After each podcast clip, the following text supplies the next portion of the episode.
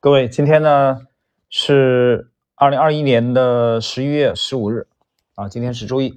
我们今天继续量化投资神话吉姆西蒙斯啊，今天应该是第四十四集。在前两集啊，四十三、四十二集的时候，我们连续的介绍了对大奖章后期的发展啊非常重要的两个人物，一个是彼得·布朗啊，另外一个就是罗伯特·莫瑟啊，这两个怪才。其实啊，这个搞科研啊。这个跟搞艺术，这之前之前我谈过这个这个个人的想法啊，这两个领域的很多怪才啊，这些怪才的情商不一定高啊，但是基本上智商都比较高。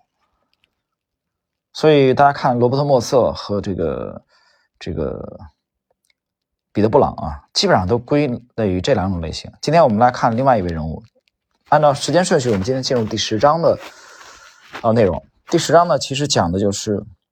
拯救这个 Nova 基金啊，英文的这个拼写是 N O V A。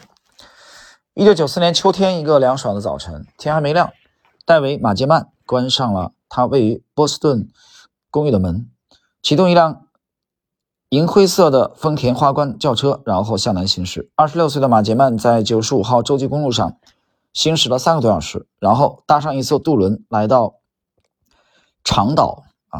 的最南端，在早上十点前到达了文艺复兴科技公司在石溪小城的办公室。啊，他要参加一个面试。马杰曼似乎就是这个职位的完美人选。詹姆·西蒙斯、亨利·劳佛、尼克·帕特森和其他员工都是广受赞誉的数学家和理论家，但文艺复兴公司计划开发更复杂的计算机交易模型，却缺少有良好编程技术的员工，而这正是马杰曼的特长。马吉曼在 IBM 完成了一段富有成效的工作，结识了彼得·布朗和罗伯特·莫瑟，而邀请他早上过来面试的正是布朗，这让马杰曼有理由相信面试会进行的比较顺利。但事情进展的并没有预想中那么顺利。马杰曼舟车劳顿，筋疲力尽，他后悔自己为了省钱没有从波士顿搭飞机去面试，而是选择了自驾。在马杰曼到达之后，文艺复兴公司的工作人员几乎立刻就对他进行了盘问。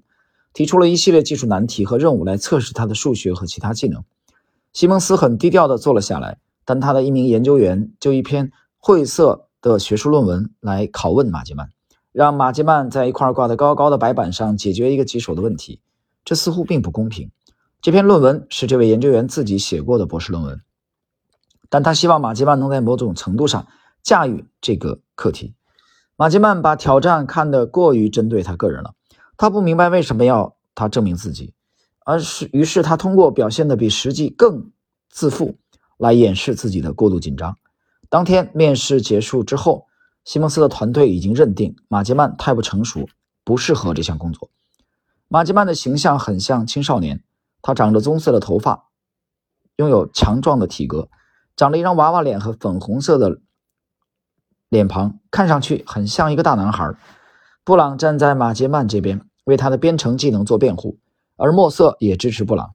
他们都看到了大奖章基金的计算机代码在规模和复杂度上的增长需求，并得出结论：这家对冲基金迫切需要补充火力。你对他有把握吗？你确定他能行？有人问布朗。相信我们，布朗回应道。后来，当马杰曼表示对这份工作感兴趣的时候，布朗和他开了个玩笑，假装文艺复兴公司对他已经失去了兴趣。这个恶作剧让马杰曼焦虑了好几天。最后，布朗给出了正式的工作邀请。马杰曼在一九九五年夏天加盟公司，决心尽一切可能来说服质疑者。在成长的过程中，马杰曼与父亲梅尔文的关系一直很紧张。梅尔文是纽约布鲁克林区的一名时运不济的出租车司机。熟悉纽约的人应该知道啊，这个区其实挺著名的啊，布鲁克林。这个布鲁克林。应该不是一个高档社区，呃，难道我是记错了吗？应该没记错吧。我们继续啊，由于在纽约买不起出租车牌、出租车牌照啊，梅尔文不顾马杰曼的强烈抗议，举家前往迈阿密西南二十多公里之外的佛罗里达州的肯德尔。在他们离开的前夕，八岁的马杰曼一气之下离家出走，跑到街对面邻居家待了一个下午，直到父母把他领回来。几年之后，梅尔文。啊，几年来，梅尔文开着一辆出租车，把私房钱都藏在房间角落里的麦斯维尔咖啡馆里。他和妹夫在一位富有赞助商的帮助下，制定了一项收购当地出租车公司的计划。在交易前夕，这位赞助人心脏病发作，使梅尔文的计划泡汤。终其一生，梅尔文都饱受抑郁症的折磨，他的情绪越来越低落，后来连出租车也开不了了。因为他的精神状况进一步恶化，梅尔文只得在他妹妹的拖车公园收房租。梅尔文对马吉曼和他的妹妹越来越疏远，这兄妹俩的母亲希拉却和他们关系密切。希拉是一家会计公司的办公室经理，马吉曼一家生活在中下层社区啊，中下层社区，这个就呼应了刚才上文讲到的纽约布鲁克林区啊。是中下层的，收入比较低的啊。那里住着罪犯和一些异类啊，就一些怪物。马吉曼年轻时的大部分时间都在努力摆脱贫困。为了赚生活费，他在路边摆摊卖花，在学校里卖糖果。他和父亲在当地的一家杂货店买来棒棒糖和其他商品，然后装在一个行李袋里，再以稍高的价格把它卖给同学。他这个略带风险的生意做得风生水起，直到被竞争对手一个肌肉发达的俄罗斯孩子抓了个正着。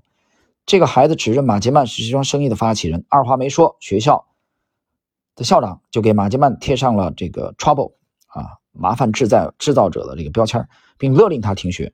在和早餐俱乐部里的这个早餐俱乐部啊，是这个1985年美国环球影业公司的一部电影，描写这个青春期的孩子们的成长。马杰曼和其他伙伴一起被安置在图书馆将功补过的时候，一个魅力十足的女同学邀请马杰曼加入他在迈阿密的非法生意。马杰曼婉言谢绝了。之后，他把大部分精力放在了学习上，享受着老师、父母和其他人对他由衷的赞美。尤其是他在赢得了学术竞赛之后，他参加过当地的一个天才学生训练营，还在一所社区大学学习电脑编程。七年级之后。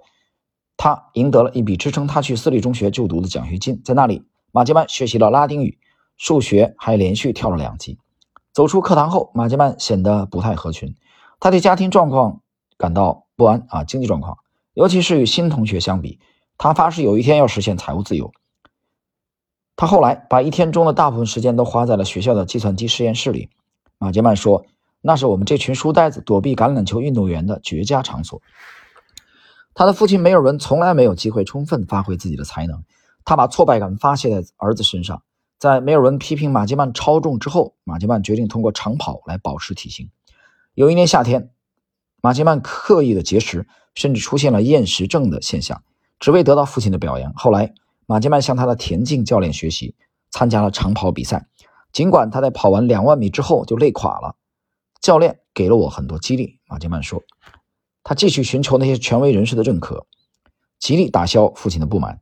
这已经成为了马吉曼的一种莫名的需求。有时他会故意挑起争端，甚至是不必要的争端。我需要纠正错误，为正义而战，就算别人认为我是在钻钻牛角尖或者吹毛求疵。在高中的最后一年，马杰曼和几个朋友决定在以色列的一所学校度过最后一个学期。部分原因是高中校长警告过他不要这样做。马杰曼似乎在寻找自我，在耶路撒耶路撒冷。那个这个年轻人开始背诵宗教书籍啊，学习历史，虔诚的参与宗教仪式，沉浸在这个周围人的赞美中。在去以色列之前，马杰曼把他的大学论文和申请书交给了他在佛罗里达的母亲，这样他母亲就可以把他们借给不同的学校。那年春天，他被宾夕法尼亚大学录取，但被其他所有常春藤。这个联盟的学校拒绝，这让他既惊讶又失望。几年之后，当他清理母亲房子的时候，偶然发现了一份哈佛大学的申请书。他发现母亲修改了他的论文，就像他修改所有学校的论文一样，删除了所有提到宗教的内容，因为他担心那可能不利于他的大学申请。在宾夕法尼亚大学，马切曼表现极为优异，部分原因是他想努力证明其他学校拒绝他是个错误。他的专业是计算机科学和数学。